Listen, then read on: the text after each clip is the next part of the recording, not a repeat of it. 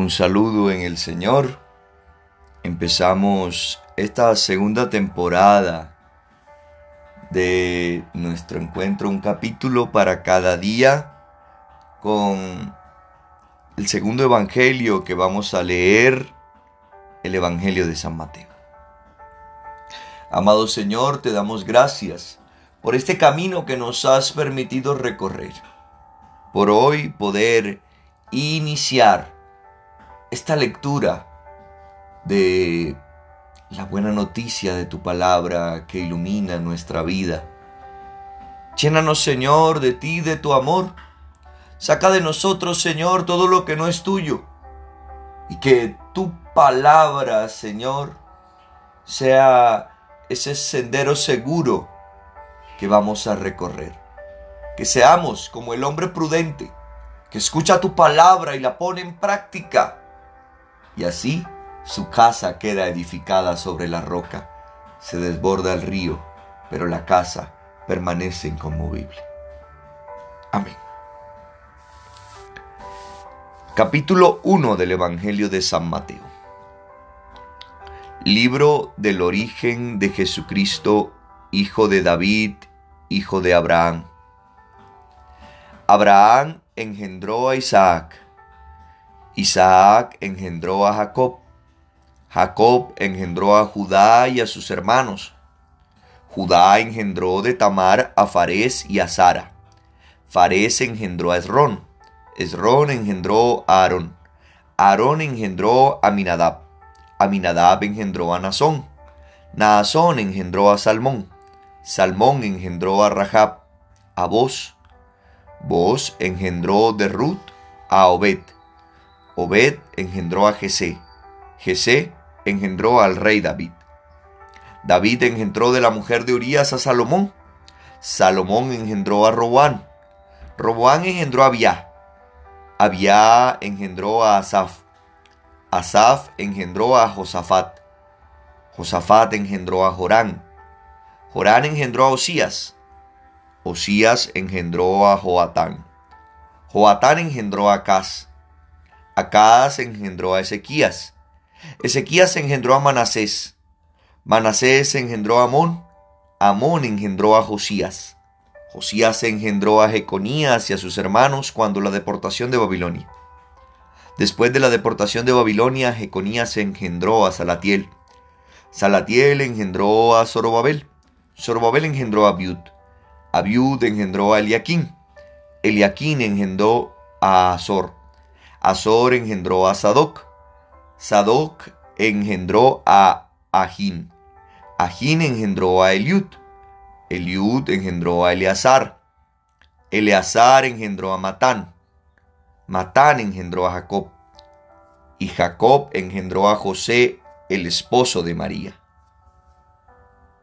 De la que nació Jesús, llamado Cristo. Así que el total de las generaciones desde Abraham hasta David es de 14. Desde David hasta la deportación de Babilonia, otras 14. Desde la deportación de Babilonia hasta Cristo, otras 14. El origen de Jesucristo fue de la siguiente manera. Su madre María estaba desposada con José, pero antes de empezar a estar juntos se encontró encinta por obra del Espíritu Santo. Su marido José, que era justo, pero no quería infamarla, resolvió repudiarla en privado.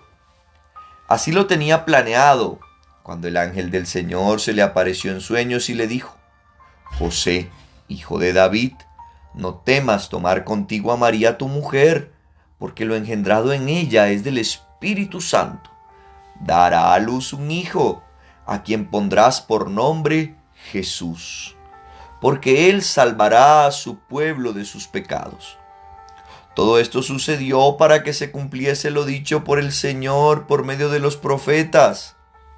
La Virgen concebirá y dará a luz un hijo, y le pondrán por nombre Emanuel, que traducido significa Dios con nosotros.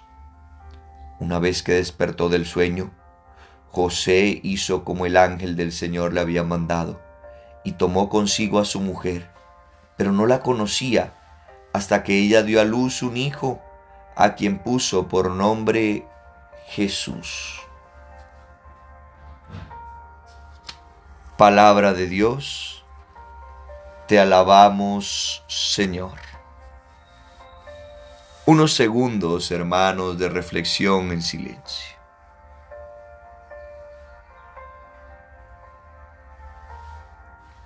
Hoy iniciamos entonces el Evangelio de San Mateo. Inicia San Mateo contextualizándonos en dos realidades. La primera es Jesús vivió en un momento particular de la historia. No es un mito, no es una leyenda. Jesús viene de una genealogía. Jesús se hizo carne, Dios hecho carne, hecho hombre, en un momento particular de la historia de la humanidad.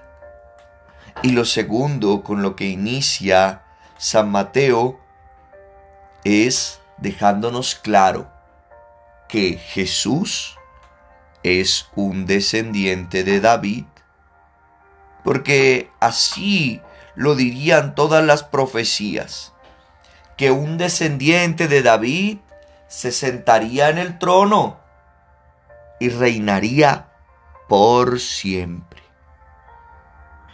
Y Jesús, como veremos también al final del Evangelio, vino para reinar, para reinar en nuestros corazones y volverá con gloria para reinar eternamente y nos vino a traer su reino. Luego, entonces nos plantea el origen de Jesús y lo plantea de una manera un poco más sencilla que quizás como lo, planteó Lucas en, en, en la primera temporada. Empieza entonces diciendo que estaban desposados, estaban comprometidos José y María. Pero María queda embarazada si él repudiaba a María, o sea, la exponía, María podía ser sometida a lapidación, a muerte, eh, eh, a piedra, lapidación. Pero dice que como era un hombre justo, no quiso exponerla, sino que la repudió, pero en secreto. O sea, no se iba a casar con ella, no iba. Pero el Señor le habló a José y le dijo, no temas tomar a María por esposa. El Señor tantas veces nos habla, nos muestra el camino que debemos recorrer.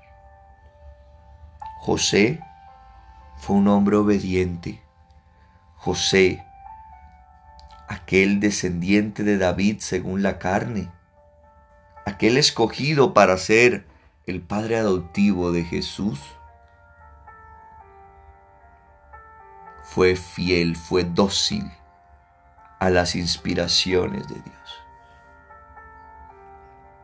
Y desposó a María. Tú y yo también estamos llamados a ser dóciles a lo que el Señor nos pide no creo que haya sido fácil para José, pero le valió una corona de gloria. Es el patrono de la iglesia, el Padre putativo del Salvador, como diremos en la conocida novena de Navidad. Por último, Dice que el nombre de Jesús,